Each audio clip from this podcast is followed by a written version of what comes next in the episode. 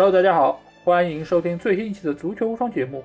我是打算近期关注一下意甲联赛的老 A。大家好，我是带病出征意大利的法王迪丽热巴二世。好，首先还是欢迎大家能够订阅足球无双官方微信公众号，在公号里面，大家不但可以听到我们每一期的音频节目推送，还可以看到最独特的足球专栏文章。最重要的是，可以加入我们粉丝群的方式，只要在微信里面搜索“足球无双”就可以找到。期待你们的关注和加入啊！今天我们的小吉带病出征啊，那我们首先要为他的职业精神鼓一下掌。嗯，好的，嗯，谢谢，谢谢，谢谢大家。这有点像最近我们也要为一个球队的职业精神鼓掌啊，就是也是今天我们要讲的主角之一啊，就是呃位于意大利的国际米兰俱乐部啊，这家俱乐部的里面的球员和教练长期不领工资，但仍然登上了榜首啊，我们也要祝贺他们一下。对，这已经是超出了我们传统意义上理解的西方的对吧资本主义的这么一个一个国家该有的一个情况，真的是高风亮节。我们在这里真的是要为他们鼓一下掌。而且他们最近拿到了工资之后，对吧？不拿工资成绩很好，拿了工资之后成绩更好，嗯，干净利落、轻松的战胜了米兰。然后米兰现在只能到欧联杯去找二弟来出出气了。至于他能不能出气，我们要看一下大哥是不是能够从跟同城死敌的比赛中恢复过来，重新展现出他们的一个精神面貌。那今天这期节目，我们就会来聊一聊关于意甲联赛的刻板印象。对，因为其实我们从小看球的经历来说，意大利联赛可能是我们接触的最早的一个所谓西方的职业联赛。不管是以前可能比我们年纪更大的一些球迷啊，从喜欢马拉多纳开始，还是到啊我们这一辈可能看 AC 米兰的比赛比较多，还是我们可能下一辈就九零后、零零后，他们关注了啊一些所谓情怀党，对吧？不管是国米啊，还是米兰，甚至于是尤文。那意甲联赛其实一直都是在国内球迷中就是关注度非常的高，所以对所谓的刻板印象应该也是非常多。其实从我本人的观赛经历来讲呢，就是意甲它的确是接触最早的联赛之一，但是意甲一直是对我其实一直保有一种神秘感啊，在我喜欢拉齐前，尤其是因为为什么呢？因为由于我所居住这个城市的原因啊，这个原因至今是未知啊。就是啊，那个在所在地方，它没有这个中央电视台第五台，或者说央视五套，没有这个东西。所以说我当时其实一开始看球的时候，没有机会接触意甲。就在全国人民都在沉浸在这个意甲小世界杯的这个荣光里的时候，我竟然没有机会接触意甲，我只能看当时的，当时也不叫五星体育，它就是有线体育的荷甲，啊，真的是很悲催啊。哎，对的，这点其实我跟小杰的经历是一样的，我也是很晚。才接触到意甲联赛，因为我们确实，我也不知道是上海当地的原因，还是他们有线线路的问题啊，就是都没有办法能够看到意甲联赛。而且每当如果说是有朋友可以看到意甲联赛，看到米兰的比赛，那我们都会觉得非常的羡慕，因为当时我们都没有办法能够看到这么精彩的对决。而一直到我记得好像是我读到初三吧。对，然后我住到了我亲戚家里之后，我第一次发现，哎，他们家可以收到央五。但是呢，嗯，因为第一不是在我自己家，而且意甲的比赛基本上是差不多，它开始的时候就是我要睡觉的时候，所以我其实也非常少有机会能够看意甲联赛。这对我来说一直以来都是一个很大的遗憾吧。然后直到我有机会能够看意甲的时候，那这个意甲的质量还有各方面的球星号召力就已经完全不如。当时那个所谓小世界杯的那个状态了，所以其实有点遗憾。我觉得如果说是当时有机会，呃，在上海或者说能够更早的让我们看到意甲，可能对于意甲的推广，还有就是在国内的所谓对吧，我们流量这这一方面来说可能会更好一点。尽管它可能对于它现在的一个地位未必有一个 真正的提升啊，但是我觉得总归还是好的，有更多人关注吧。嗯，如果我们像李焕英同学的女儿一样，能够穿越到以前去啊，我们真的是要去一些上海以外地方去看一下中央电视舞台，看一下意甲啊。好，那我们就来看一下关于意甲的这些刻板印象。那提到意甲，大家首先想到是什么呢？那两个字，对不对？就是防守。呃，意甲对我们来说，一直以来给我们一个根深蒂固的印象，就是他们的防守特别的好，是世界上防守最好的联赛。只要球队遇到了意甲的队伍。啊，那你的进球就会变得无比的艰难。对，很有可能就是 就是会空手而归，啊，嗯，就是所谓的意甲有一个叫什么链式防守，这个我们张璐老师经常会提到，对吧？因为张璐老师以前长期是解说意甲的，所以他对于这个链式防守应该是很有自己的理解啊。那我们就第一个刻板印象就是意甲的队伍是不是真的防守这么的稳固呢？混凝土防守，对吧？我记得还有这么一个称呼，混凝土防守。是的，那小金你觉得呢？呃，我说之前啊，首先其实还有一个刻板印象也挺有名的，就是当时一直说意甲因为防守这么好，所以在意甲里面进一个球等于其他联赛进两个球，就是意甲里面的射手王好像含金度特别高，而且就是特别自豪，而且就是我们经常会看到意甲有的时候射手王一个赛季只进十几个球，甚至二十个球不到，那为什么很多人还讲哦，这仍然是代表他很厉害？那为什么？就是因为说意甲的防守非常好，他如果这个人啊在意甲进十五个球，等于在加内赛进三十个球，所以说当时也是有这个刻板印象在里面，也是和防守相关的。但是呢，这个其实是我们意甲最大的刻板印象，也是我今天最要打破的一个刻板印象。如今的意甲，二零二一年的意甲来说，其实防守挺糟糕的。我们上一期其实讲过西甲一个刻板印象，说西甲防守不行。我说其实西甲防守不错的，因为如今的二零二一年。啊，真的，西甲的防守在进步，但是意甲的防守是，我不说是十分糟糕，或者是五大联赛里面最糟，但仍然也是五大联赛里面挺糟的一个。那为什么呢？曾几何时啊，就是当时啊，大家能够看央五，然后上海观众不能看那个时候，那是要世界杯的时候，的确意甲的防守非常好，而且就是开创了当时张璐老师说的一些呃特定的词汇，什么链式啊、混凝土啊，呃，也是创造了一些防守打法，但是。其实这套打法一直到今天将近二三十年，意甲在防守上其实没有多大进步，他的防守还是比较陈旧的，而且他的防守大家看，为什么有的时候别人讲啊，意甲看会很沉闷，会昏昏欲睡？这主要是因为他的防守理念还是比较陈旧，他的后卫后防线退防的很深。由于他的后卫后防线退防的很深，其实造就了啊进攻方和防守方经常会在本方禁区左右的地方啊在缠斗，也就是作为无谓的拼抢、无谓的犯规，所以说会使这个比赛呢经常会被犯规所打断，所非常沉闷。然后他因为退守非常深，所以对方的进攻其实也打不出什么配合。这在很多意甲粉丝的。啊，这个话里面就说啊，这叫意甲防守好。你看我们进球少，但是呢，其实他这个防守是一种防守理念的成就，而且他的个人后卫能力其实和门将的衔接能力也不够，所以说他们只要一出去一点，很容易被对手打进。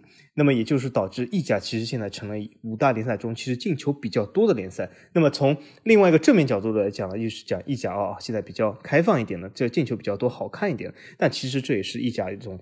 防线的一种这个沉闷的，或者是这种陈旧的感觉导致的。这个最典型的体现就是什么？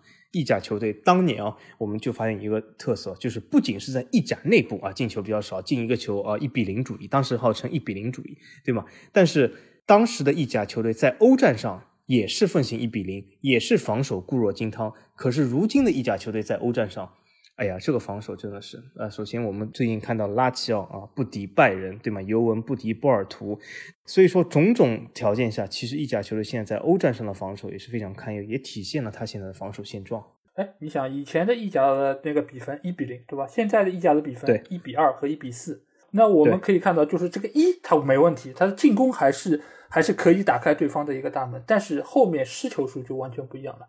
那首先就是说明他们的防守的能力没有以前那么强，然后我去查了一下，就是五大联赛的一些数据，我发现意甲它在场均进球这方面其实是五大联赛里面第二多的，仅次于德甲，德甲比它稍微多一点点，大概是三点三点零几个，对，然后意甲也是超过三个球，这个说明什么问题？就是说明进球还是挺多的，但是呢，你可以再看一下德甲，再看一下意甲，你会发现一个最明显的区别，就是德甲的比赛好看。而且就是攻防转换速度快，这个其实就跟小吉刚才说到的一点很有关系，就是你到底防守的落位在哪个位置？你是更靠前还是更靠后？你如果像德甲一样，就是整个防线是提的比较上面的，那你双方能够拉出来打身后的空当可能会比较大，那这样的话比赛就会相对好看，节奏就会快，而且场均进球多，这个就说明这个比赛是开放的。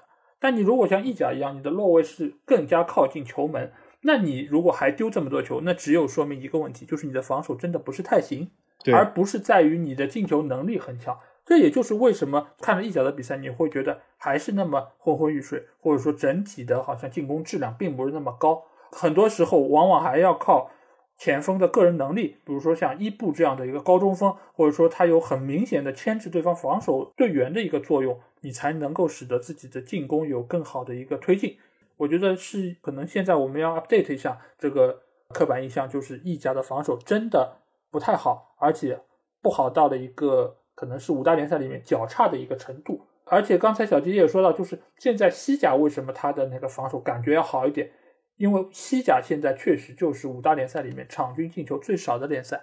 你不管他到底的防守能力有多强，但最起码人家的实际效果是很 OK 的。对，呃，所以现在来说，呃，意甲确实和以前小世界杯的一个状态是有很大的区别。当然，我觉得原因也很多，一个就是。以前小世界杯的时候，确实是有更多的欧洲的或者说世界的最知名的球星是集中在意大利的。但是现在你可以看一下意甲的这些呃他们的身价，它其实明显是不要说是欧洲第一，基本上在五大联赛里面其实也是在中游的一个状态。所以你球星的质量的下降，身价的下降，也直接造就了他现在的防线也不如以前这么的牢固。更不要说你的那个整体打法，其实还是相对。有些保守和落后的，所以也使得现在的整个意甲的变化，相比于可能二十年前，还是有一个非常明显的一个差别。嗯，那我们接下来可以来看一下，就是第二个刻板印象，就是所谓意甲，因为以前是小世界杯，然后是欧洲第一联赛，那很多球迷对他的一个印象是在于，他意大利是属于世界足球世界足球的核心地区。那小吉，我想问一下，那你觉得这个观点有没有道理？我觉得这个观点呢，呃，有一半是道理，因为为什么？曾经，呃，意甲的确是世界足球的核心地区啊，它而且是底蕴最丰富，就是我们之前所错过的这个小世界杯时段，啊，但是呢，为什么还有一半其实是不对呢？这关键所在就是底蕴这两个字到底对现在足球有多深的影响或多大影响？其实我想说是有的，而且我们都知道意甲最近啊几年的沉沦。其实大家有没有想过，意甲最近几年沉沦主要原因在哪里？当然，很多人说啊，这是因为啊，意大利整体经济，这是因为什么什么？其实这里面有一个非常重要的原因，就是因为底蕴。底蕴其实是害死了意甲联赛，或者是间接害死意甲联赛。那为什么呢？那我来说一下，就是当年。意甲联赛非常厉害，他甚至其实我我说开一点，就是小世界杯其实还分两个阶段。第一个阶段就是小世界杯的初期，当时这个七姐妹或者是所谓的啊六姐妹也好，八姐妹也好，成员还有所不同。那为什么呢？当时其实一开始我们记得九十年代初啊，首先马拉多纳在八十年代有那不勒斯的夺冠，当时也是意甲强队。后来九十年代初有啊，我现在非常喜欢的桑普多利亚的夺冠，当时也是划时代意义的，对吗？曼奇尼这些球员啊是非常有名的，这个蓝色自行车球。对吧？是非常有名，所以我也非常喜欢这个球队。所以今天，而且我我我首先要告诉大家，意甲球迷就是我法王是带着对意甲的喜欢或者意大利的喜欢来说这一期节目的。所以说，我说的很多东西其实不是要黑或者喷意甲，我是真心想意甲好。所以今天法王是远征利古里亚，我们征服了意大利，意大利是我们法国的一部分，所以我肯定是对意大利好的啊。我们再说回来，就当时小世杯初期，对吗？有桑普多利亚、那不勒斯这些球队，然后呢，这两个球队由于种种原因落后了。但是当时的落后，意甲仍然是处于整体的上升趋势。某些球队的暂时的落后，其实没有拖垮它，反而有更多的球队加入了这个七姐妹的行列，比如说帕尔马、佛罗伦萨、罗马双雄，对吧？所以说它是呈现了一个球队或者强队井喷的状态，所以这个底蕴是肯定有的，这是毋庸置疑的。当时这个底蕴，其实我们从当时意甲在欧冠、欧联，或或者当时叫联盟杯、优胜者杯这些的战绩就可以看到，他意甲的战绩其实是非常强的。所以今天讲，如果是因为内耗严重而在欧战止步的话，这句话其实是没有根据的。如果这句话有根据的话，听众朋友们，世界最强联赛就是法甲。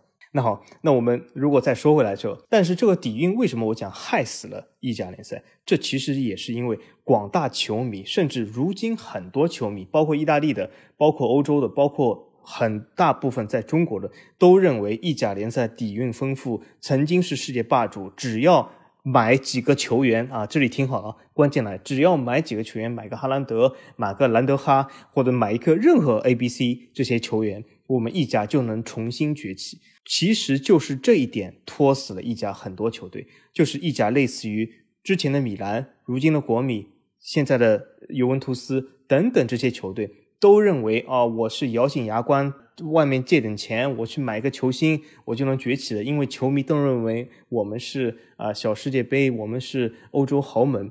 但是他们忽略到一点，就是意大利足球建设的整体其实下降，它不是靠几个球星能够挽救的。因此，花这些钱基本都是冤枉钱，而且造成了俱乐部严重的负担，导致了意甲很多俱乐部在最近二十年中历经破产。比如说罗马、拉齐奥、帕尔马、佛罗伦萨，非常多的俱乐部经历了这样的财政危机。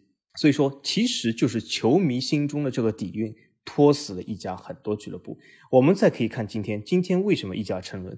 今天意甲是整体青训、整体年轻球员的匮乏。导致了他这些俱乐部急功近利，或者他急于想去成功，或者急于想提升成绩，形成了一个恶性循环。就是他想提升成绩，所以他买一些球员，买了球员他没有钱，他没有钱只能去买一些老球员，买了老球员以后占用了薪资空间，他更没有钱去发展青训，然后就是买了更多的老球员，然后就形成了一个非常坏的恶性循环，导致了意甲沦落到今天这个地步啊！这个青训匮乏，都是老年人当道。所以这是一个非常不好的现象。这其实有一个根本原因，就是底蕴所害。对，其实谈到底蕴这两个字啊，我有非常多想说，就是底蕴这个东西到底是个什么东西？而且你怎么样叫你底蕴丰富？而且还有一点就是，你底蕴丰富了能干嘛？就是你底蕴这个事情，你直接能够体现到成绩上吗？你直接可以体现到你的市场价值上吗？可能可以，但是可能功能没有大家或者说球迷想的这么的好。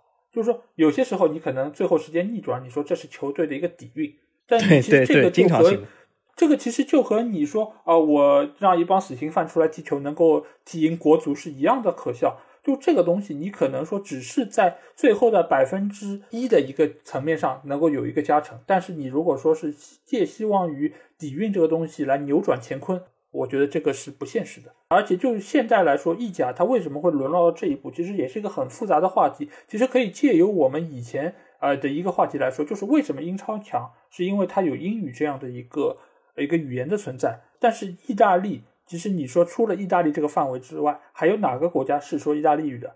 可能只有瑞士的南部的一一部分，然后还有 其他的一些邻近意大，对对吧？零星的瑞士小镇，对。呃，这个其实也是因为，呃，意大利它相对来说以前在可能过去一段时间的战争啊各方面，它也没有有海湾殖民地，这点其实跟法甲也是有很大的一个区别，所以使得在海外说意大利语的人口是非常少的，也使得它的受关注度在这方面其实天然就是有一个劣势，而且再加上意大利这个国家，我们也可以知道它的经济一直都是不太好。而且整个 民族其实说到民族性的时候，也会说到他们可能会相对比较散漫，做事情也是没有那么的呃努力，对吧？我们的惯有印象可能是这个样子，也使得他们在经济这一部分其实一直来说都是呃，相比于德国或者说是英国来说是非常的处在一个非常大的劣势。而且他国内的这些所谓的豪门，他们其实在这几十年来的成绩，大家也可以看到是肉眼可见的在下降。那也造就了他们在各方层面上，他的经济还有他的青训，其实都在处在一个恶性循环。因为你没钱，你的青训就不可能好；你青训不好，你的成绩就不好；成绩不好，然后再回过头来，那你的整个的一个成绩带来的这个经济上的一个匮乏，就会很直接的带来。那这样的情况下，你可能再去买老干部，老干部意味着什么？就是你这个。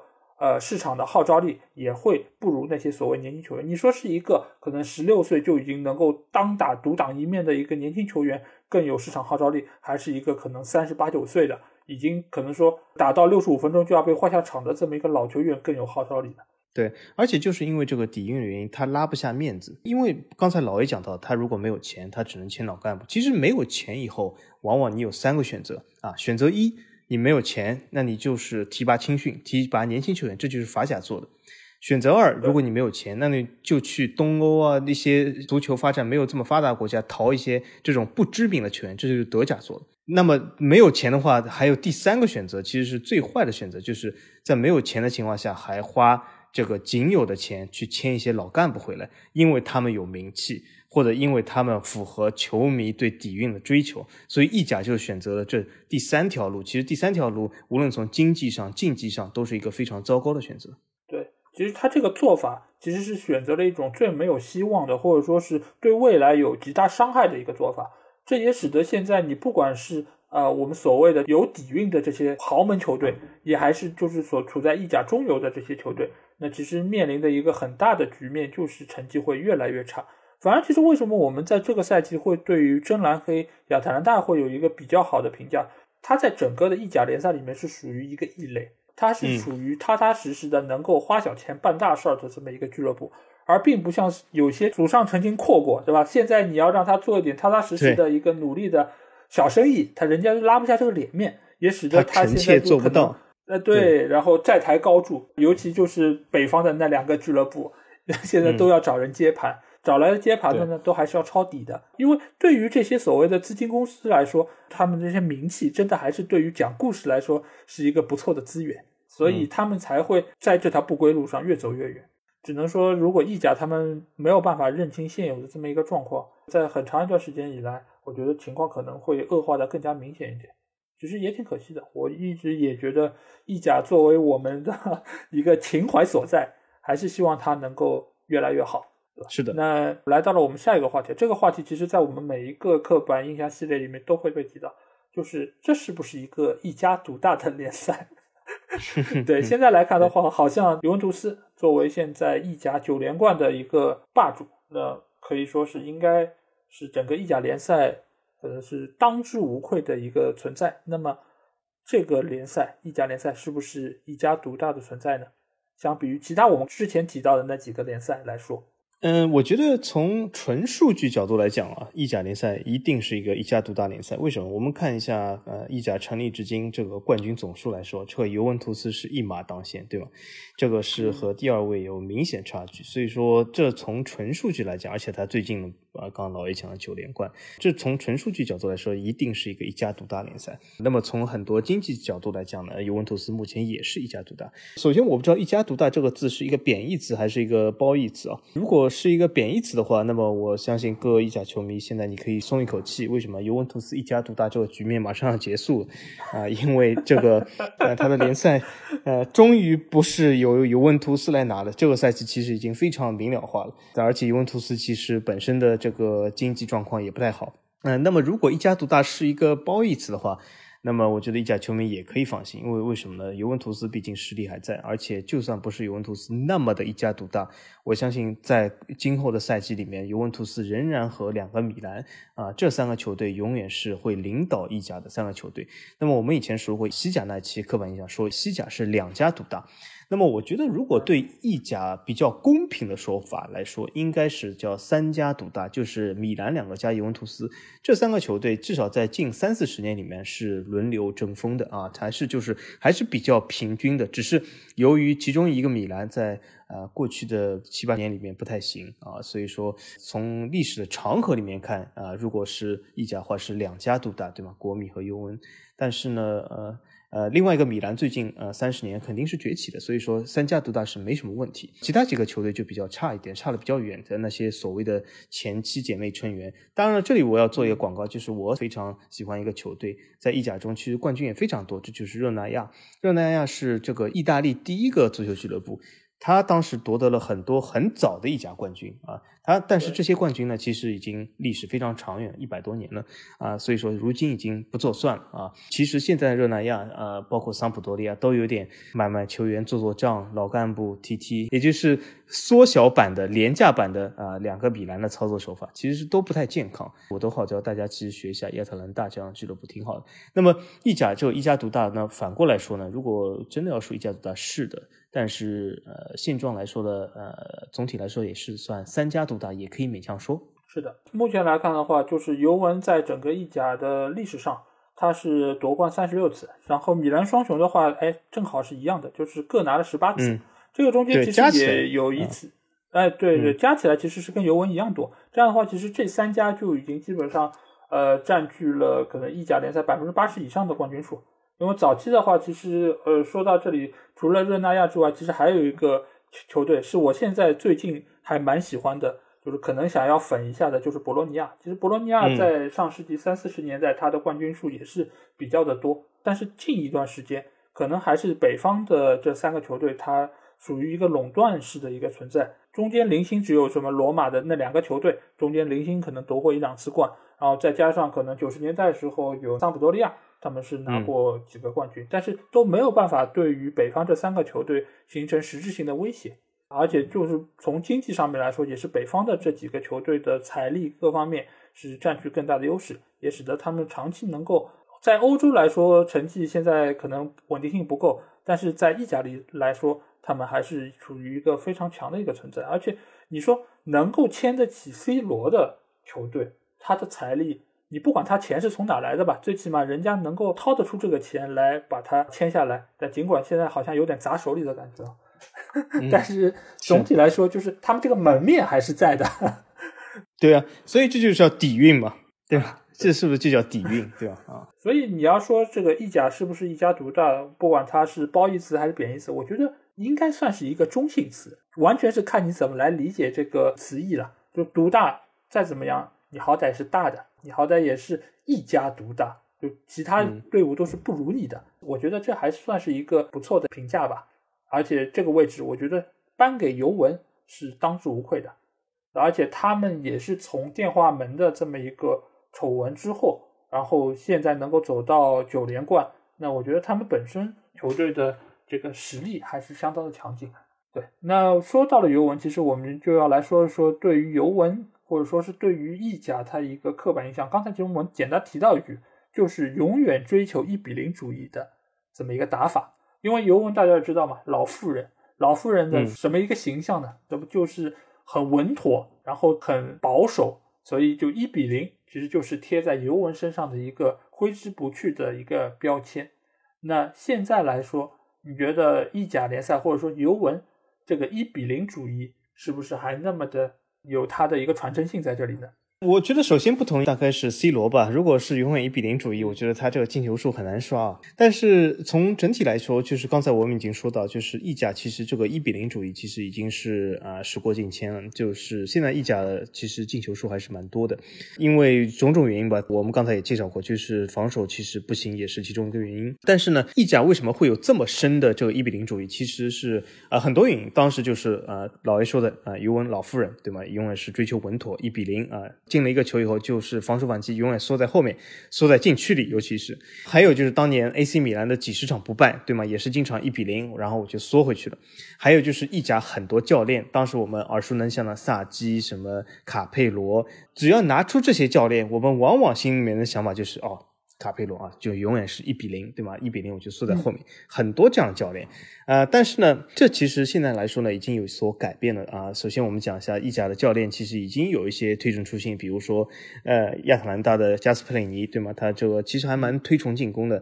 那么国米的孔蒂。虽然是以防守反击为主，但是他其实这套三五二其实还是蛮开放的。对，意甲呢其实是在往进攻方向在走。比如说尤文之前的萨里，你不管他的传控是伪还是真啊，但的确是也是想控制住皮球。那么像皮尔洛来讲呢，我还没看出他的战术打法是什么，但是有可能他的战术打法呢和图赫尔比较像，就是 XJBT 这种。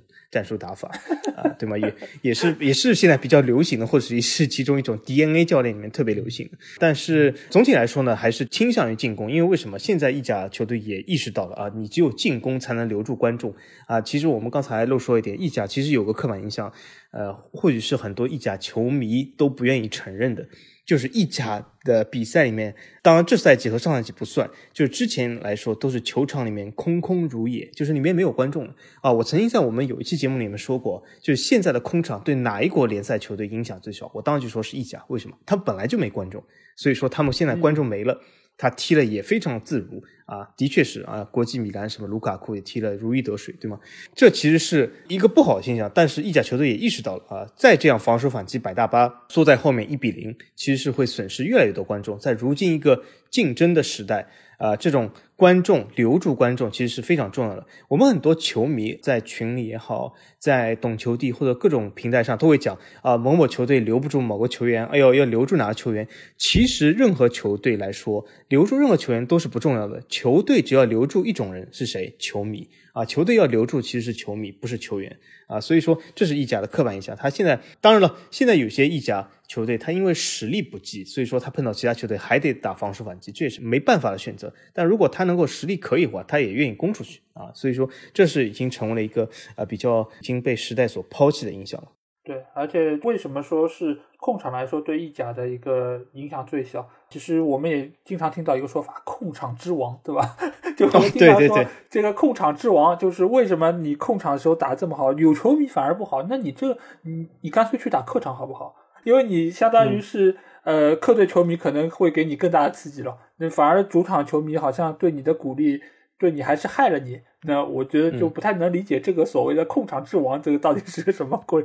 但是控场之王去了欧洲，对吧？就轻轻松松的被被战胜了，对吧？那个时候里尔就是第一个打败控场之王的球队。说回来，就是在目前来说。呃，这个刻板印象显然已经是不复存在。一比零来说，只有一是可能还在继续，但是零好像已经永远也回不去了。刚才就是小吉有说到，就是现在意甲其实越来越注重开放性的打法。除了去年的那个真蓝黑，然后还有今年的那个贾巴萨等等几个球队，他们其实现在都是在以进攻为主。他们觉得守已经守不住了，他们已经接受了这么一个现实，所以他们才要在现在这个基础上能够做出一点改变。那我既然后面守不住，我还不如在前面多进几个球，反正赢了就可以。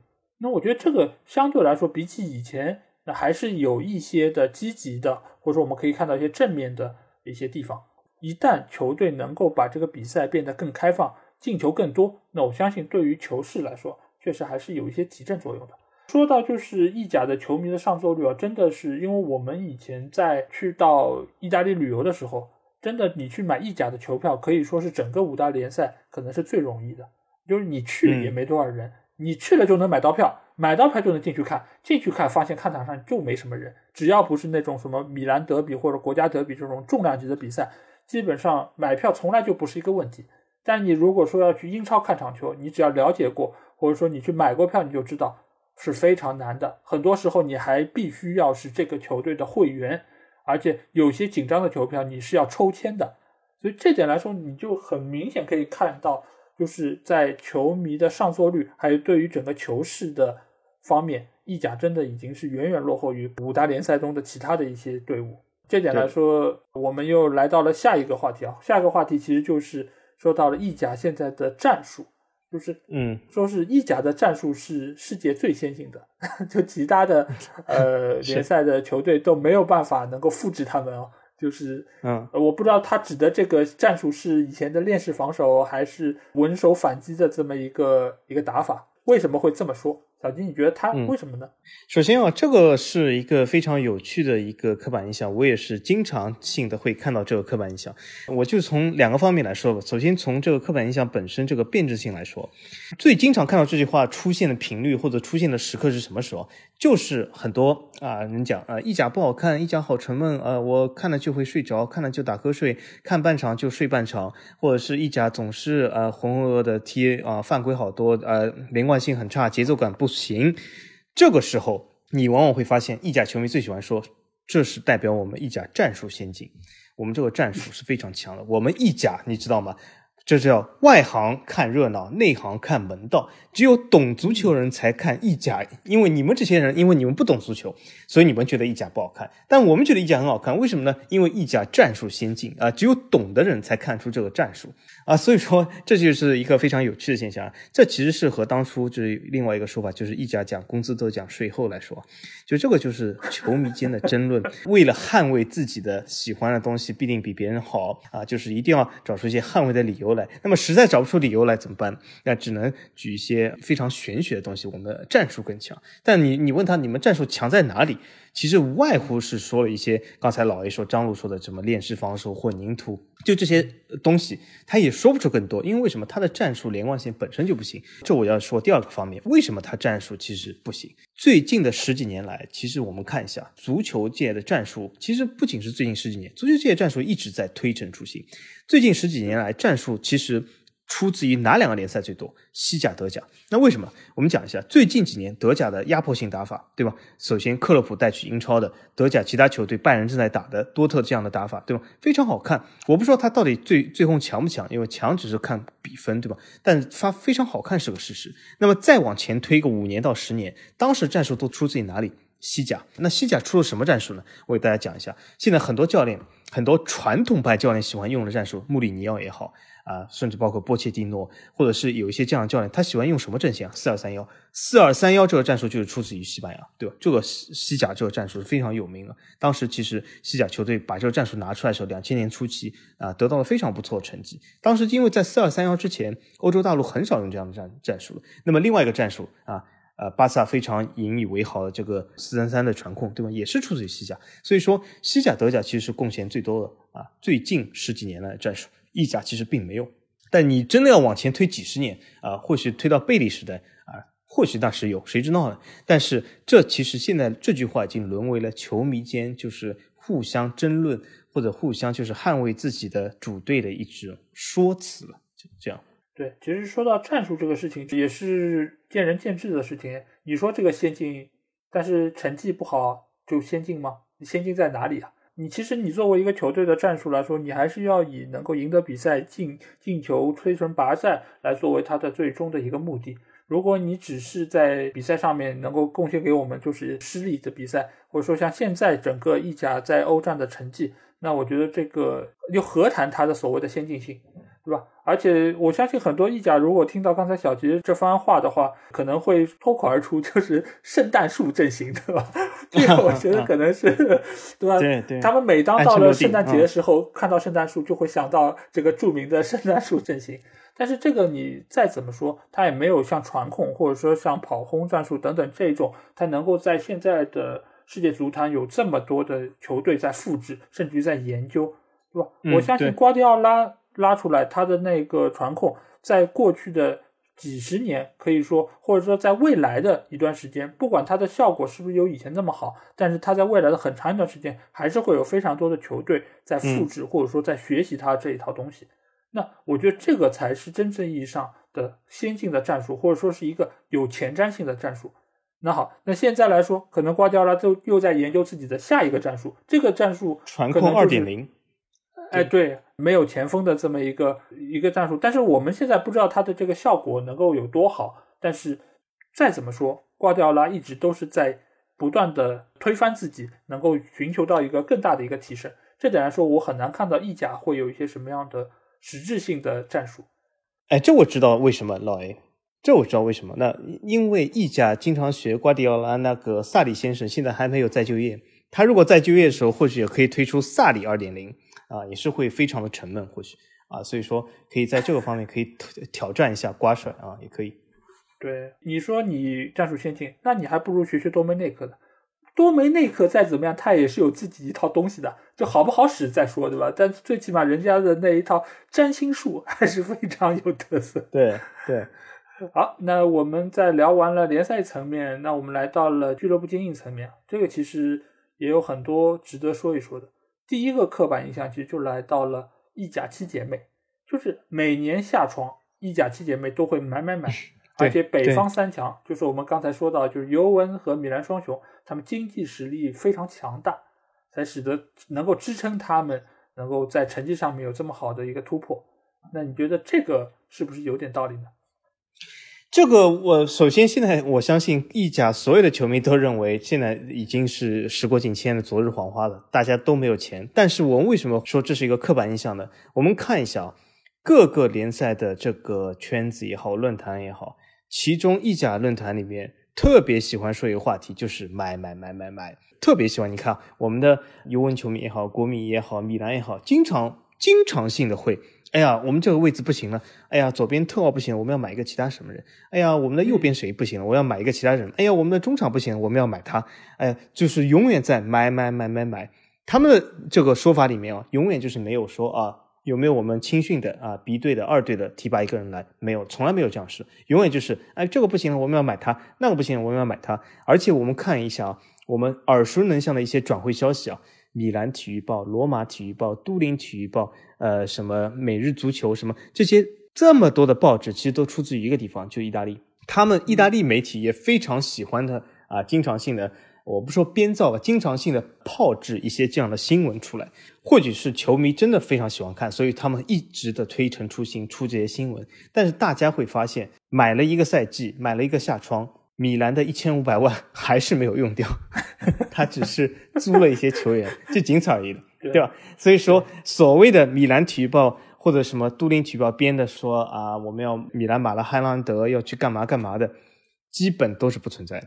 啊，国米去买谁？国米要买梅西，对吗？这里啊，我这里插播一句啊，我们不久前一期节目里面说过梅西去哪里啊？当时我们甚至还非常认真的分析过梅西会不会去国米啊？但是我们看一下如今的国米，我们就用老 A 的话说，这个大浪淘去以后，谁没有穿裤子？现在看得一清二楚啊！就是苏宁这个状况，当时就在几个月前，我们竟然还被这些炮制出来新闻说啊，梅西有可能去国米，现在可见是多么的可笑。啊，所以说这个刻板印象其实是非常非常牢固的，甚至我认为有可能还会伴随很多意甲球迷很多年，就是永远是在买买买买买，这其实就是一种青训匮乏的一种表现，也是啊。而且说到就是这个所谓几强或者七姐妹她们的经济实力啊，就是呃，我记得我对于意甲联赛的一个美好印象的一个幻灭啊，就是在我读大学的时候，我突然在一个报纸上看到了说帕尔马破产了。对吧？就当时其实帕尔马也属于就是意甲七姐妹之一嘛，而且是一个劲旅，当时也出过图拉姆、卡纳瓦罗等等知名的一个球星。然后我在看到这条消息的时候，很碰巧，我当时正好喝着帕马拉特的牛奶，然后我就喝着他们的牛奶，然后发现帕尔马破产了。那我当时就觉得啊，为什么一个这么知名的球队会破产？对，就就我觉得，哎，我买了你们赞助商的牛奶，你居然还破产，这到底是个什么情况？哎，老 A，你你或许牛奶可以再喷一次，因为帕尔马自那次破产以后又破产了一次，他现在已经是两次破产以后的帕尔马了。对了啊，对对对，但是当时是对于我来说是第一次知道球队还能破产，尤其是这么一个知名的球队，所以我是觉得不太能理解。但是后来发现，整个意大利的经济或者各方面的情况都造就了他，确实不是光你成绩好，或者说你出一些什么球星就能够使得你在。呃，各方面能够有那么的成功，尤其是在经济方面，而且就是帕尔马因为那件事情之后，他还降级，然后后来尽管又慢慢的回来，但是也非常的折腾，而且这样的事情，其实在意大利是比其他那几大联赛更容易出现，或者更常见的一个情况。所以每当现在还说是哪些球队需要买人，哪些球队经济好，或者说是又要签一些高工资的球员。甚至于是免签一些知名的球星，这个都是非常有意思的一些话题。所以现在每当再看到就是米兰双雄要去买谁，我觉得还是先等一等，对吧？因为现在来说，你如果这几个球队呃连工资都发不出，你何谈他们再去买人，还要怎么又还要用那种什么大肆收购，或者说是要要签一些什么 巨星过来？我觉得都是无稽之谈。这个能够给谁赚钱？大概只有这些厕所报纸吧。对吧？他们的销量可能能够借着这些标题党能够有一些销量。对于看球比较多年的球迷，我相信他们都不会相信这种不实的传言。那我们在刚聊到了意甲七姐妹之后啊，现在来到第二个话题，就是意甲七姐妹复兴在望。其实所谓七姐妹中间，其实有一些球队它是有一些轮替的，呃有些可能。这几年是，但是可能下几年又又因为成绩不佳或者说是破产，是的，它跌出了这个所谓七姐妹的行列。你觉得就在现在的这么一个经济的一个情况下，意甲七姐妹的复兴还有望吗？我的目光比较短浅啊，如果我只能说近十年里面啊，就是今后十年里面，这七姐妹复兴是绝对没有望，就零可能啊。呃，很遗憾的就是这样，就是刚才其中一个原因，老爷也说过，就是本身这个现在的足球市场啊，它如果需要一个非常大的国际市场，或者是一个非常大的背后市场来支撑它，那么意大利，如果你你讲就是本国市场如果不振的话，那你寻求国际市场，呃，但是意甲本身的国际市场是非常有限的。嗯，那么它在国际市场上也不行，本国市场也一般般，所以说导致这些俱乐部其实没有资金的来源。大家很多人讲啊，那没没关系，我们意甲七姐妹对吗？以后等一个土豪来收购，对吗？一个中东的土豪或者是呃某个土豪来收购，我们就摇身一变成了呃曼城，成了巴黎的。但是我问一下意甲球迷，你们有没有想过，这些中国土豪为什么去收购了曼城，为什么收购了巴黎，而没有收购已经破产的佛罗伦萨、帕尔马或者是那不勒斯这样的球队？这些球队其实收购起来更便宜啊。那么为什么他们一开始没有去收购呢？其实这背后是有非常啊浅显的理由，就是什么？他们不看好意甲的未来啊，对吧？就这么简单。其实总结起来，其他说多了都是借口。其实说非常简单，就是他们并不看好意甲的未来，他们并不看好意甲能够给他们回报。啊，主主要是出在这里，就是他们认为意甲球队的国际影响力还是比较低的。那么很多人讲，哎，不会啊，我们你看，我们这个国内呃七姐妹是球迷非常多的，怎么怎么样？但这只是比如说你说中国市场，甚至是中国呃七零后、八零后的市场，你甚至现在讲中国的零零后都未必买七姐妹账。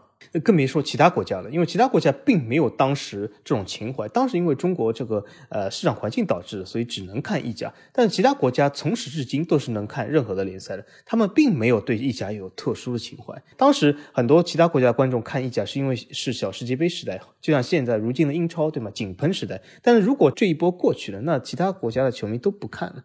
所以说这并没有一种情怀所在。西甲七姐妹很遗憾，就是它复兴无望啊。呃，那么说到这里呢，我还要说一下，就是我曾经有很长时间喜欢意甲，就是拉齐奥球队，但是后来就是我也曾经说过，就拉齐奥其实是差点把我对足球的热爱完全是泯灭的一个球队，但是我对他没有丝毫的这个呃恨啊，因为为什么？我现在又喜欢意甲，我非常喜欢两个球队，这也是其实我法王作为法甲以外唯一的喜欢的非法甲球队，其实就两个都在意甲，所以说我是非常喜欢意甲，我也希望七姐妹也好，九姐妹也好。能够再走复兴，我甚至非常希望啊！我刚才说的，我所征服的这个热那亚的双帝啊，这个热那亚和桑普多利亚能够常年蝉联欧冠决赛，但这可能吗？不可能，听众朋友们，这不可能。所以说，这只是说说啊，呃，现实非常的骨感啊。呃，是的，我觉得意甲七姐妹甚至于可能都不如一只藤上七个娃的。葫芦兄弟啊，因为葫芦兄弟这七个人好歹还各身怀绝技，但是意甲七姐妹你能看到就是一个坑比一个坑大。如果就是作为中东的土豪或者说是那些富豪，他想要投资一个俱乐部的话，他绝对不会投资这种，就是你都不知道要填进去多少钱才能够把他那个窟窿填平的，对不对？因为他们之所以去买曼城也好，或者买巴黎也好，或者想要投资纽卡。那他们是觉得那些球队在他们的资金注入之后，球队能够有一个很好的自我造血的功能，能够把这个利润可以滚出来，那他们才会愿意投资。商人都不傻，他们的钱也不是风吹来的，对吧？即便是可能是像石油一下从地底下冒出来的，那那也是真金白银，他们也完全可以把这些钱用来挥霍在他们认为更有意义的事儿上，而不是去用很多情怀党的话来说，就是要来给你填这个坑，来为了你的那些所谓的梦想。然后在无底洞里面挣扎，所以作为商人来说，他要投资一个东西，显然他是看好这个商品，它能够给他带来以后的更多的价值。但是意甲的球队，可能七姐妹里面目前来看的话，能够有这方面的，你你都不要说是那些可能靠下的那几个姐妹，就算是最强的那北方三强，其实目前来说，米兰也被收购了，然后国米现在也也就在那个边缘，所以呃，对于整个意甲来说，那些富豪。他不是说他已经没有钱来投了，只是你没有好到他们愿意掏钱来投你。那我们再来看一下下一个话题，就是说到球场。其实之前我们在几个联赛里面也有谈到球场的问题，但意甲我们会发现，大多数的球场其实都不是俱乐部自有的。就像米兰的那两个共用圣西罗和梅阿查这个球场，它其实也都不是他们自己的。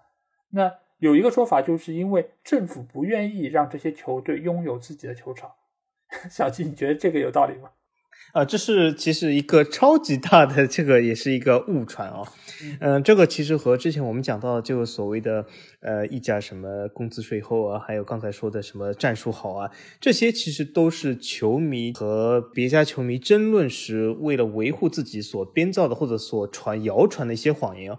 其实根本不存在这样事。当然，首先第一个是是老 A 说的对啊，就是意甲球队的这个球场运用率是相当的低，非常低。整个意甲里面只有两个球队是有自由球场，一个是尤文图斯，一个亚特兰大啊，没有其他的，十八支球队都没有。这是一个非常低的比例哦。意甲大部分球队都是租用政府呃在当地的球场，呃，那么呃很多人说啊是是因为政府不愿意卖给我们，其实我们很想买俱乐部，早就有钱一大笔钱想买下这些球场啊，这样就其实并不比啊什么英超、德甲差。其实不是的，意大利政府，我们我们可以想象一下，一个国家政府这种所谓不赚钱的资产套在手里，他也想早点出手。政府并不是做地产商的，他这些东西、这些球场，其实我们还可以看到很多意大利球场都已经年久失修了啊，时间非常长了。政府也想早点脱手，因为这并不是一个好的资产在手里，因为一大笔的维修费用或者怎么样，政府往往是在希望俱乐部能够赶紧把它买下来，然后我脱手走人。这是政府最想看到的，而不是球迷中的所说哦，我们政府就是不想卖，你们就是不能买，不是这样。政府非常希望，政府甚至跪求你们去买，可是没有俱乐部能够去买，为什么？就是我举个例子啊，买一个球场，地皮加球场，我不说这些非常偏远的城市啊，就算是小城市或者大城市之间，好几亿是必须的。现代化一点球场，更高级的，在比如说伦敦、巴黎这样的市市区的，那么会更贵。但如果讲意甲球场，也也得好几亿。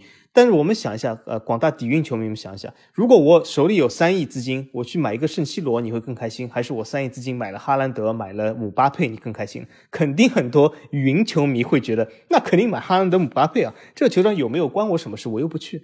对吧？所以说，这就是很多意甲底蕴俱乐部所想。这球迷他也觉得你应该去买几个肥皂，你 你是可以制造出更多的米兰体育报的这个轰动效应，而不是买球场。他本身而且也并没有钱这么大的资金量去买这些东西，因为他本身经济也非常不妙啊。所以说这个东西呢，是的确是在拖累意甲，但是也是一个很难解决的难题。就是意甲俱乐部，你让他怎么办呢？他又没钱去买下这些球场，那怎么办呢？啊，是很难。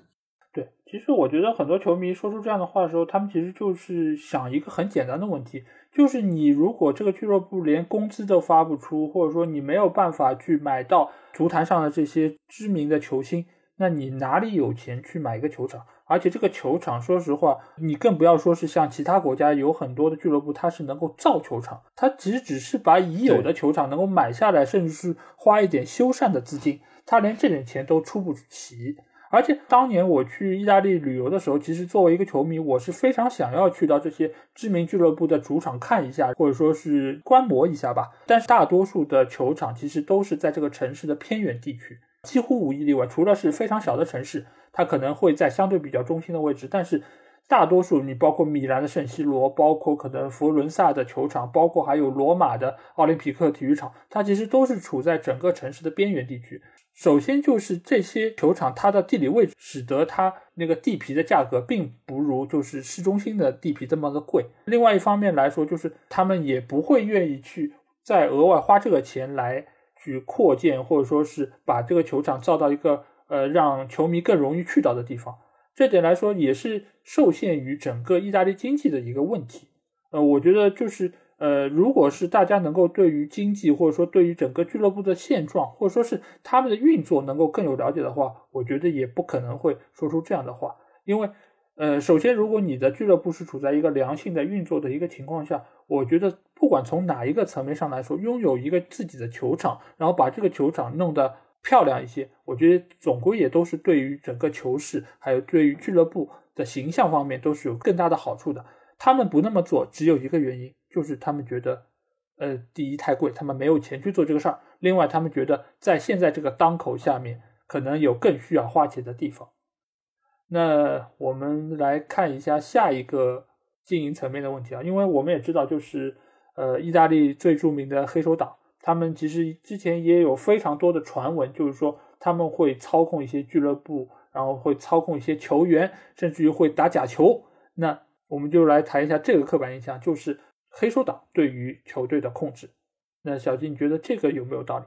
这个其实啊，我作为一个外人来讲，呃，我不太懂，呃，或者是不够了解。其实我也想我们的球迷或者老 A 能够在这里补充一下，或者给我一些知识量。因为对于呃即将远征意大利的法王来说，也要了解一下意大利的风土人情啊。首先我知道，意大利的黑手党是非常有名，对吧？当时马拉多纳在他的纪录片里面也说过，对吧？在那不勒斯，在在意大利南部，对吗？西西里这里，对吧？各种各样的黑手党是非常的多。老 A 好像也曾经和黑手党老大打过照面，是吗？在街上。有吗？有可能，我可能跟跟他就是擦肩而过，他没认出我，我也没认出。擦肩而过，对对对，因为他们也不是说不会在脸上贴个标签说我是老大，对吧？他是老二，不可能，对吧？但是这个东西呢，是大家都很知道的，尤其是南部，对吗？意大利黑手党这个事，对吧？新闻里面也会非常看到。但是究竟这些黑手党有没有控制足球，或者对足球的控制有多少，我不太清楚。但是我从一一些证据来看呢，我相信他们对足球控制并不怎么多。那为什么呢？当时比如说我们讲有一些黑手党渗透比较多的俱乐部来讲，比如说那不勒斯，对吧？那不勒斯很多人都知道和黑手党是有一些或多或少联系。那如果黑手党真的能够控制足球的话，那那不勒斯理应是成为米兰或者是尤文这样的就是常年霸占这个冠军宝座的球队啊，他并没有，他其实是一直是有一个中上的。一个位置，所以说，我觉得首先黑手党对这个足球的控制并没有坊间所流传的这么大。那么从第二个角度来讲，有没有假球或怎么样？我相信呢，也不会有那么多的假球。为什么呢？我们看一下尤文当年被降级电话门事件。其实电话门事件，呃，从理论上来讲是有一些假球，对吧？但是这些假球的其实程度并不是球迷所说的，甚至是我们的博彩爱好者所说的这种假球，就是说啊，都是照着某盘踢的，都是骗你们钱，都是什么要收钱。其实倒没有这样，他的这种所谓的假球或者是电话门事件，还是程度比较轻，还是和裁判这里有些关系啊，或者是有些特殊的照顾啊。其实并没有说啊，我就是按照盘口踢。我觉得这个东西其实事实上最扯的是啊，当然这还要这，我觉得意甲球员或许水平还没有这么高啊，就是突然之间，哎呦盘口一变，他要自己进一个球，这很难，这真的很难。你要通知场上啊所有的球员，这其实真的很难。呃，我觉得意甲还没有到这个实力啊，这从实力上来讲就不具备啊。那么，呃，所以说，我觉得假球来说呢，黑手党或许会有一些控制，但是我猜想应该不会那么大。老 A 你怎么看？首先就是我们目前来说没有实际的证据可以说黑手党参与假球这件事情。我们其实只是从一些电影或者说是从马拉多纳纪录片，我们知道啊，黑手党跟球员他是有一些千丝万缕的联系。那我们知道，其实跟黑手党可能牵涉比较多的俱乐部，一个就是那不勒斯，另外一个可能就是处在西西里的那个巴勒莫。这两个俱乐部其实一个是处在中上游，另外一个可能是中下游。那如果真的他们能够操控非常多或者参与非常多，我相信这两个球队不管从哪个层面，应该成绩会比现在有一个更大的提升。尤其是巴勒莫嘛，毕竟是西西里出来的球队，他们应该是会得到更多的照顾。呃，另外一方面，我们是从马拉多纳纪录片可以了解到，就是里面的所谓的黑手党的成员，其实更多的是愿意和球员或者说是和俱乐部有一些接触，从他们身上能够用他们的明星效应来给自己带来更大的一些利益。你也可以看到，就是他们免费给马拉多纳提供一些毒品，或者说是一些资金方面的一些支持，但是呢，马拉多纳其实并没有为他们做出其他的一些额外的付出。他也只是在俱乐部里面把成绩打好，然后使得自己更有名，然后他们也就觉得自己就是和马拉多纳能够有更多的联系，就很有面子。最后，其实我觉得跟 跟很多我们的一些土豪其实是一样的，就是我跟哪个明星，或者说我跟哪个爸爸，对吧，在一起接触很多，我就倍有面子。这个我觉得这个是比较好理解，或者说是也是很正常的一个事儿。但你说要通过假球或者说获得这些利益，因为本身。我觉得 mafia 他们其实也业务牵涉的就很多，我不能说没有，但是我觉得这个应该不是他们的主营业务，因为他们的主营业务如果说到是贩毒，或者说其他的一些抢地盘，或者说是收保护费等等这些，我们可以从电影里面看到这些情节的话，我觉得这个利润率远比打假球要要好得多，所以我相信他们在赚钱这方面肯定也不会用这么一种效率更低下的方式，所以我个人更倾向于的就是。Mafia 其实也并没有说是有非常大的意愿来操控俱乐部，他们只是想跟俱乐部或者说跟足球这么一个意大利非常受欢迎的运动产生更多的联系，仅此而已。嗯，对，对，而且我们从《无间道》电影里面也可以看到，大部分黑手党，呃，大部分时间都在代客趴车，或者是这种事啊，都是 其实 并没有你所想的，好像在背后控制了一切啊，啊，其实这个东西还是比较夸张啊。对，而且我们如果能够看就是日本的一些就是黑社会的电影，你也会发现，其实平时在路上或者他们其实也还算是比较有礼貌的，而并不是说见面就是要打打杀杀。对，这其实也算是一种对于他们的刻板印象吧。啊，那我们那我们来到了球员和教练层面，啊这个其实也非常有意思。第一点就是意甲联赛老干部为主，平均年龄最大，经验丰富。这个好像看上去怎么也应该有点道理吧，小吉。对对，这个我觉得是应该是我们今天节目做了将近一个小时以来第一个完全正确的刻板印象。因为这个刻板印象其实好简单，对吗？我们从德转或者一些官方网站、权威网站上就可以看到各个联赛的平均年龄。意甲是最大的，对吧？西甲和它非常接近，但是意甲仍然是最大的。所以意甲老干部是最多的，而且老干部也是最活跃的。比如说我们米兰的伊布，比如说我喜欢的桑普多拉里面老夸，对吧？还有就各种各样的这样的老干部球员，对吧？尤文的那些呃什么基耶里尼啊、什么博努奇啊这些老球员，还还有前面的呃罗啊什么，对吧？都是老球员遍布啊，是非常正常。还有国米非常喜欢买一些老干部，他是汇聚了各国联赛的老干部，对吧？非常喜欢这个事，所以说，呃，这个刻板印象，我我觉得没有丝毫问题，这是一个非常正确的。当然不一定是好事啊，但是这的确是一个正确的刻板印象。嗯，对，老干部为主，然后各个球队其实都有非常多的老干部，这个其实大家也都能达成一个共识。然后经验丰富，你既然岁数最大嘛，那你肯定经验就更丰富，对吧？但是你能不能实际打出来，这就不好说了。但是我现在觉得，就是你在意甲的这些队伍里面，哪个队不拿出几个老干部，都不好意思出来打招呼。尤其是前锋线，就是大家都得有这么几个三十，最起码三十二岁以上吧。大的像伊布这种都已经三十九了，那人还能够在场上有这么好的状态，这个看上去好像是。无奈之举，那可能就是我买不起年轻的球员，那我就去从老干部里面淘一点。但其实我觉得，我们之前也说过，这个是一个非常不经济实惠的做法。尽管你可以看到啊，好像伊布状态很好，然后 C 罗还能进很多球，伊莫比莱跳水也不错，但是他们的工资相对来说其实还是要偏高的，对比这些十几岁的孩子高。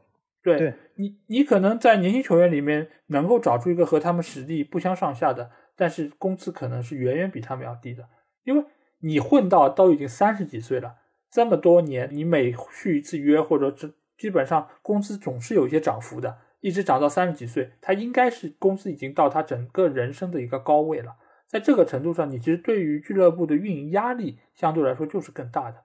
就这个层面上来说，我觉得意甲其实现在跟西甲都是平均年龄最大的联赛。这点来说，我觉得本身就不是一件好事儿，因为上次我们也说到西甲有意甲化的倾向，那这一点来说，我觉得就是一个最重要的特征。对对，毕竟这是足球联赛嘛，不是下围棋嘛，对吗？所以说有的时候年龄还是是个问题。对。既然我们说到了球员，那另外一个点我们就不能回避啊，就是说意大利，尤其是意大利国家队的球员，世界上最帅的，终于说到这一点了。呃，因为我们节目其实也多次说到了帅的球员，对吧？小吉也有说到阿根廷四帅，那现在我们来看看是不是意大利最帅。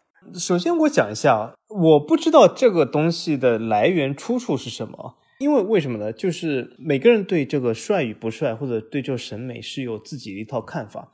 但是呢，呃，我要提醒大家一句，其实美也是有标准的。嗯啊，美其实是有定义的，并不是说啊，很多人讲这叫见仁见智。我认为美的美是一个啊，红烧牛肉面还是翡翠鲜虾面更好吃的东西，每个人都有不同看法。其实不是这样的啊，美其实是真的有标准的。呃，很多符合这些标准的时候，你可以得到更多的人的认可。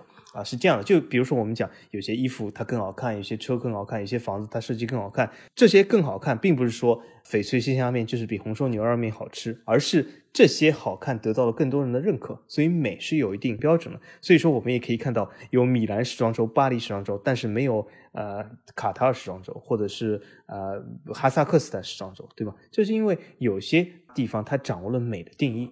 那么好，我们讲意大利这个蓝衣军团，或者是。意甲里面球员，我首先不知道为什么说呃蓝衣军团是最美的，因为我我相信这个足坛里面很多国家队他都有自己美的球员，包括我之前说的阿根廷四帅，对吗？巴西四丑哦，巴丑就不算，我们就说帅，对吗？呃，那你还有我还可以说法国四帅，对吗？英格兰四帅、德国四帅或德国三帅都可以说出来，但是你真的说意大利的颜值真的是鹤立鸡群，超过了其他国家队。我看未必。那为什么呢？我们可以看出来，像卡萨诺帅吗？博努奇帅吗？基耶里尼帅吗？还还有什么这个桑普的老夸帅吗？对吧？这些人。我个人觉得是不帅，他们都是意大利国家队成员，甚至是被很多球迷情怀党所津津乐道的内斯塔。嗯，他不是就是厚嘴唇吗？他他唯一的特色就是厚嘴唇。他这个为什么是帅呢？而且留这个头发就是半长不长又短不短的，这个这个东西现在都是这种比较村炮的个这种看法，就或者这种典型特征。所以说这这个东西你说帅，我实在没有办法看到。当然了，意大利的确是有一个。呃，对美鉴赏或者对美定义的一个优势传统在，但这不代表他们这些球员颜值就高。当然，意大利也有些颜值比较高的球员，可是任何国家国家队都有颜值比较高的，甚至我说斯洛文尼亚国家队都有颜值很高的扎霍维奇，我非常喜欢。所以说，这个我觉得不是意大利的特色，应该是各国家都有。呃，意大利也有，只能这么说吧。嗯，我我觉得意大利的球员帅不帅我不知道。你最近看来方便面没少吃，红烧牛肉面。对啊，对啊，是。那我我来说一下我的看法，就是每个队其实都有帅的球员，而且球迷对于帅他都有自己的理解，这本来就很主观。甚至于现在有很多丑的明星都被冠以什么丑帅，对吧？丑帅丑帅的这种这么一种，我都不知道就是帅在他们那里是不是有一个统一的标准。但是，相信为什么会说蓝衣军团是世界最帅呢？一个最主要的原因，我觉得就是在小世界杯的那个阶段，其实包括以英扎吉、然后托蒂，还有就是德尔皮耶罗这几个球员的一个引领之下，这几个可以，对对，呃，当年因为这些球员所在的俱乐部，他的成功也使得更多的球迷看到了这些球员，当然他们看到了这么帅，也就开始粉了他们。而另外一方面呢，就是每一次。意大利队出征世界杯或者欧洲杯的时候，他们都会有一些定妆照，然后定妆照呢，都是由一些知名的奢侈品品牌给他们定做了西服。当然，这些衣服本来就很，你知道，就是意大利的奢侈品它非常的盛行，所以它这个版型各方面就是很适合这种运动员，都不错。对，而且就是因为他们本来作为运动员来说，就是身材就非常的好，而且再配上他们这种棱角很分明的这么一个面部轮廓，再配上这个很帅气的衣服。那当然就是说给他们额外的加分，这点我觉得是其他的一些可能呃国家队不具备的这么一个优势，而再加上他们的定妆照的一些可能拍摄的摄影师也是非常的技术高超啊，那所以使得他们这些球员额外的能够加分，所以我觉得这个才是意大利能够在这方面可能落下一个世界最帅的这么一个名头。至于里面的球员，哎呀，就丑的多了去了，对吧？我们也都知道以前是是啊。以前最有名的就是孔蒂嘛，就以前孔蒂其实，在做球员的时候，他的发量就不是太够，而再加上长得也不好看。现在不过他的假发发型还是不错的啊。对，终于他那个发了工资之后，应该又可以再给自己多买几顶假发，对吧？使得他的形象能够再比以前好一点点。对对，这个我服，我觉得。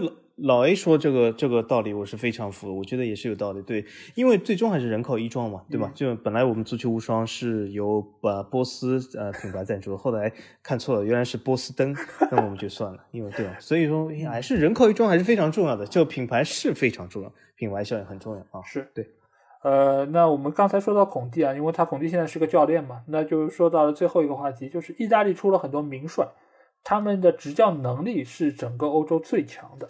好像意大利确实出了很多名帅，相比于其他国家的这些教练来说，那是不是意大利是整个欧洲教练能力最强的一个地方呢？二零二一年的今天来说，肯定不是的。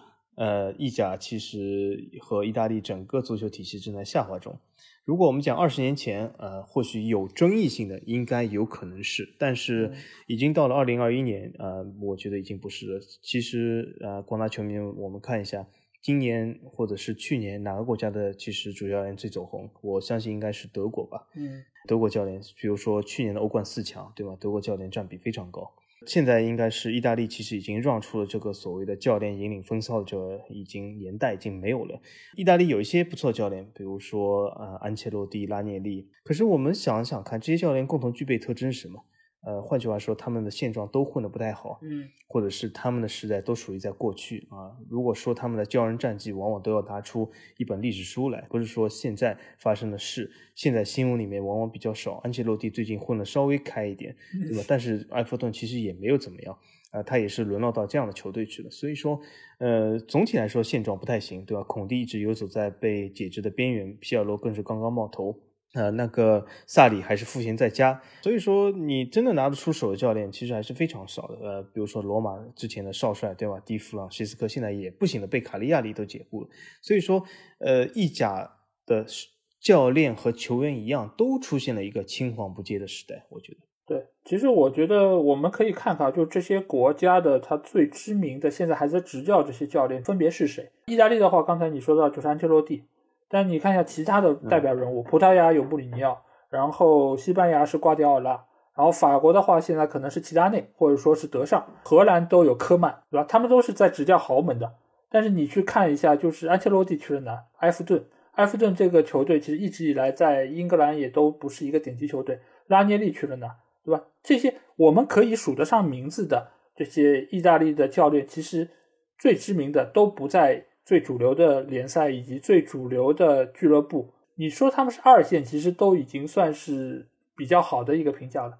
所以我可以看到是现在的意大利，你可能放眼以前有卡佩罗、有里皮这么一些，但是目前来说，卡纳瓦罗连恒大都不要他，哦，他学习班也不去了，对吧？他恒大都学习班都没学下去，非常可惜。对。而且就是孔蒂的话，之前也是很长一段时间被围绕到是不是要被下课，只是可能因为工资太高，国米解雇不起，才让他继续执教下去。嗯，对。所以现在来说，就意大利的教练，你可以说是比以前有一个非常大的一个滑坡，而且和他们的青训一样，就是他们的年轻教练在这方面好像也没有办法跟欧洲的其他一些地方的那个教练来相比。那这点来说，我觉得就本身。他们也很难再说现在执教能力最强。不过，就算是放在以前，其实我觉得这个也是并不那么的客观。因为其实你就算放到以前，呃，也只能说是意大利的执教能力还可以。你放在以前，也有温格，也有福格森，他们也是其他地区最著名的一些教练。他们本身也是和安切洛蒂可能是差不太多，而包括还有希斯菲尔德、呃海因克斯等等。那这个来说，我觉得意大利。只能说以前是差不多，但是现在是全面的，已经可能不如的欧洲其他的一些地区。而且去年的德国的教练又是集体的爆发，而且德国教练现在可以看到，就是不但质量很好，而且还很年轻。包括克洛普为首的，包括图赫尔，还有那个纳格斯曼等等，他们其实都是非常好的一个代表。所以意大利早就已经不是名帅辈出的那个时候了。好，对。那我们在聊完了意甲的刻板印象之后，我们来到了这个礼拜的观众留言环节。那这个礼拜看看又有哪一些留言会被我们读到呢？小金先来。好，我这次选的是上期一个在我们其中一个平台节目下的一个留言啊，它来自于一个听众，热心听众，他的名字叫呃一八三一二六一一技之长啊。后来一技之长是我自己编的，因为它四个字母 把它连起来正好是一技之长。嗯，好，他说什么呢？他说：“是作为一个新教练，波切蒂诺和巴黎圣日耳曼居然没有蜜月期，这是好事还是坏事？”啊，这个东西，这个我来回答一下。呃，波切蒂诺和巴黎圣日耳曼有蜜月期啊，呃，他现在正处在蜜月期，他正在度蜜月啊，为什么呢？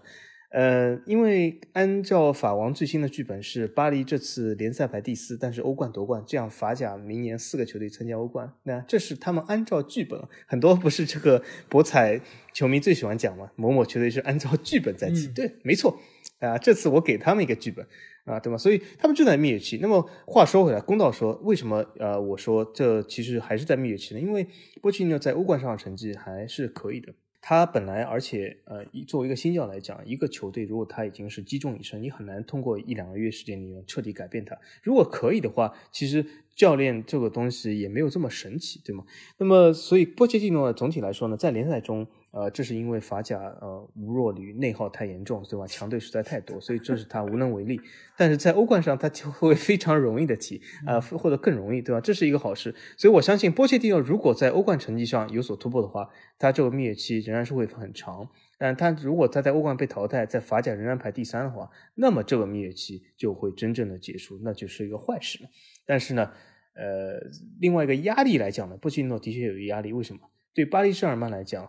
欧冠上有所突破，只有一个是就是冠军，因为他拿到亚军都不是一种突破啊，所以说这是非常难的。但是波切蒂诺他挑战一个新难度，祝贺他，也希望他能够成功啊。我觉得既然是一个教练和一个俱乐部开始了一段新的姻缘，那我觉得他们就是有蜜月期的，只是这个蜜月期可长可短，对吧？而且更何况波切蒂诺他本身这个婚期就很短，只有一年半时间，你如果在这一年半里面没有办法做出一点像样的成绩。我觉得这个不要说蜜月期，马上就要打道回府，就死期就到了。在这个时候，波切蒂诺现在来说，可能在法甲联赛的状况并不是太好。但是其实你法甲拿到了，你不也就下课了吗？那图赫尔不也拿到法甲，那又怎样？所以他其实这个时候，与其再在法甲中蹉跎，还不如好好把欧冠打好。如果你能够拿到冠军，法甲拿到第几都不重要。那我觉得他在一年半里面能够把这一件事情做好，我觉得他的思路就算是清楚的。那这个礼拜我要说的一条留言是我们的 Mr. Thousand 啊，有几个礼拜没读他的留言了。这条留言其实是他几个礼拜之前留给我的，我一直放在我的收藏夹里面，因为我想到了如果讲到意甲的刻板印象，我一定要把这条留言拿出来读。终于拿出来。对，好，他的留言就是为什么英超联赛好像意大利球员那么少？他印象里面没有什么意大利球员在英超踢球啊，那这个我来给大家稍微讲一讲，就是其实还是有那么一些知名的意大利球员曾经在英超打过比赛，我觉得有不少，对，而且有些成绩还非常的好，对吧？尤其我们可以先说最著名的喜欢引进意大利球员的俱乐部，那就是我们的切尔西。切尔西其实，在阿布入主之前，他有蛮长一段时间，其实他就很热衷于买意大利的球员。最知名的就是以斯基拉奇、佐拉、维亚利那一批球员为主，当时有有好几个意大利的球员入主，而且后来的话，维亚利还当了切尔西的主教练，而且佐拉后来也是辅佐过萨里在切尔西执教过，可见就是说这几个意大利球员其实给切尔西其实是留下了非常深的一个烙印，而且后来的话，他们也引进了库蒂奇尼啊作为他们的一个守门员，等等等等，其实。呃，切尔西是一个非常喜欢意大利球员的俱乐部，包括现在若尔尼奥，他也是跟随他的恩师萨里来的。然后其他的队伍，你以为就没有吗？其实也有，也有好几个就是说知名的球员，比如说我们认识的坏小子迪卡尼奥，对吧？他其实也是意大利著名的球星，之前也是在最早的话，我还没记错，应该是在谢周三，谢周三当时也是英超的球队，后来的话好像因为。各种各样的矛盾，好像他是去到了西汉姆联，然后西汉姆联里面他打进了一个非常知名的一个剪刀腿的进球，这个也是在之后的很长一段时间在英超的集锦里面，我大家能够看到的。而且他还打了裁判，他打裁判这也很有名。对对，还有一些其他的知名的意大利球员，就是比如说曼联当年的所谓神奇小子马切达，对吧？他其实也是意大利，呃，他非常年轻的时候就在曼联打进了精彩进球，一一战成名，包括还有以前的朱塞佩罗西，那这些其实都是意大利的一些年轻的新秀啊。包括对了，还有一个就是被弗格森打入冷宫的泰比，对吧？以前热那亚的门将，到到了曼联打了没几场比赛，就因为一个失误就被退货了，嗯对吧？这其实都是意大利来的球员。嗯，还有我们国内范大将军的队友隆巴多，水晶宫的啊，对，那光头，是的，是的。还有拉瓦内利，拉瓦内利以前也是去过，我没记错，应该是米堡吧？白头翁。对，其实你可以看到还非常多，就是意大利球员，其实，在英超还是蛮多的，而且他们的成绩，呃，发挥也挺好，而且尤其是佐拉吧，佐拉其实是，呃，在切尔西踢过之后，现在，呃，跟切尔西俱乐部的关系也非常的好，他其实也是可以回到切尔西来任职，只是他现在好像。呃，我也不知道现在佐拉到底去了哪里，他好像短暂的还是回到意甲有执执教过吧？对我已经不太清楚他的现状了。但其实并不像就是梅斯桑人说的那么少，还是英超还是一个非常欢迎高水平外籍球员来的这么一个联赛。好，那说完了观众留言之后，我们来到这个礼拜的比赛预测环节啊。上个礼拜我们预测两场欧冠，是吧？我和小吉呃分别都预测了对方的比赛，获得了正确的一个结果。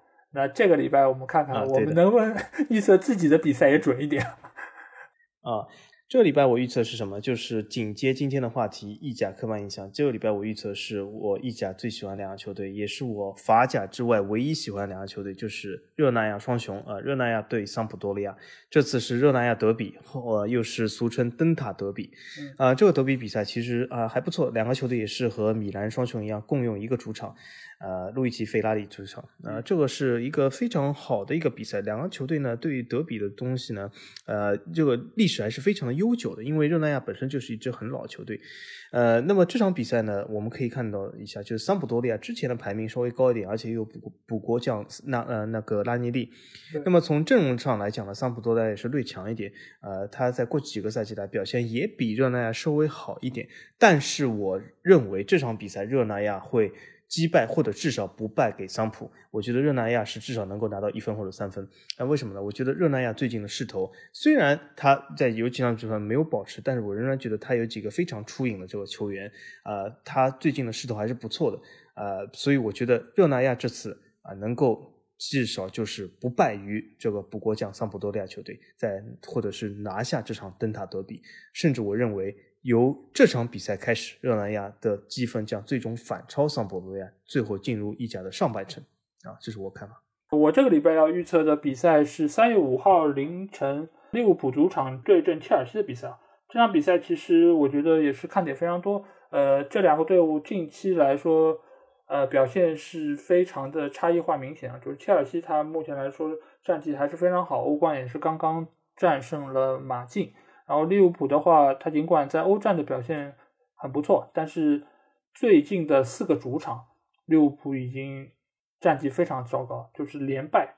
而且目前来说，他回到英超之后，我觉得之后的对阵也是非常的艰难。所以这一场比赛，我先说我的结论吧，我看好利物浦。尽管我之前的所有失败的预测全部都是栽在了利物浦身上，但是我对他们不离不弃。对。我要给他们第三次的信任，我觉得，因为呃，切尔西首先是这个周末三月一号，他就会在主场迎战曼联，他我觉得对于他们体能消耗应该是一个非常大的一个挑战。然后接下去他们在几天之后就会客场迎战利物浦，那我觉得对于图赫尔以及切尔西来说，应该是到了一个拐点的出现，呃，所以这场比赛我选择再一次相信利物浦。能够战胜切尔西，嗯，小金，你觉得这场比赛你你想预测吗？呃，我我发现我之前好像预测英超基本都错了。这场比赛，但是我和老 A 站在一边，我也觉得利物浦能够战胜切尔西，因为我等图赫尔失败已经等了很久了。这个图赫尔，我发现他也是一直让我失望，这件事上从来没有掉过链子。哎，但是我跟你讲，就是你要等，呃，你要等图赫尔失败，不用等到三月五号啊。三月一号，曼联就会给图赫尔第一场示范。哎呦，是吗？哎呦，厉害的！我觉得曼联，我我最近要给两个大球队这个示范，一个是这个图赫尔的切尔西，还有一个就是毛来场大哥米兰，对吗？啊，好像最近曼联这个任务还蛮重的。那么，对对，那那那太好了。那么，那么就图赫尔来个两连败吧，这也挺好，我觉得也不是件坏事。嗯，两连败适合图赫尔先生啊，所以我我也这次站在老 A 这边，我希望啊图赫尔不要让我失望啊。嗯。我相信不会的，克洛普应该会重整旗鼓，对吧？把那个欧冠上的一个良好状态也带到联赛之中。毕竟他们的主场已经输了这么多场了，是时候迎来自己的一个翻身之作。那我们看看是不是这个礼拜我们的预测能够准确呢？好，嗯，那我们这一期的节目基本上就是这样，还是希望大家可以关注我们在微信里面的公号“足球无双”，只要在微信里面搜索就可以。看到我们，期待你们的关注和加入。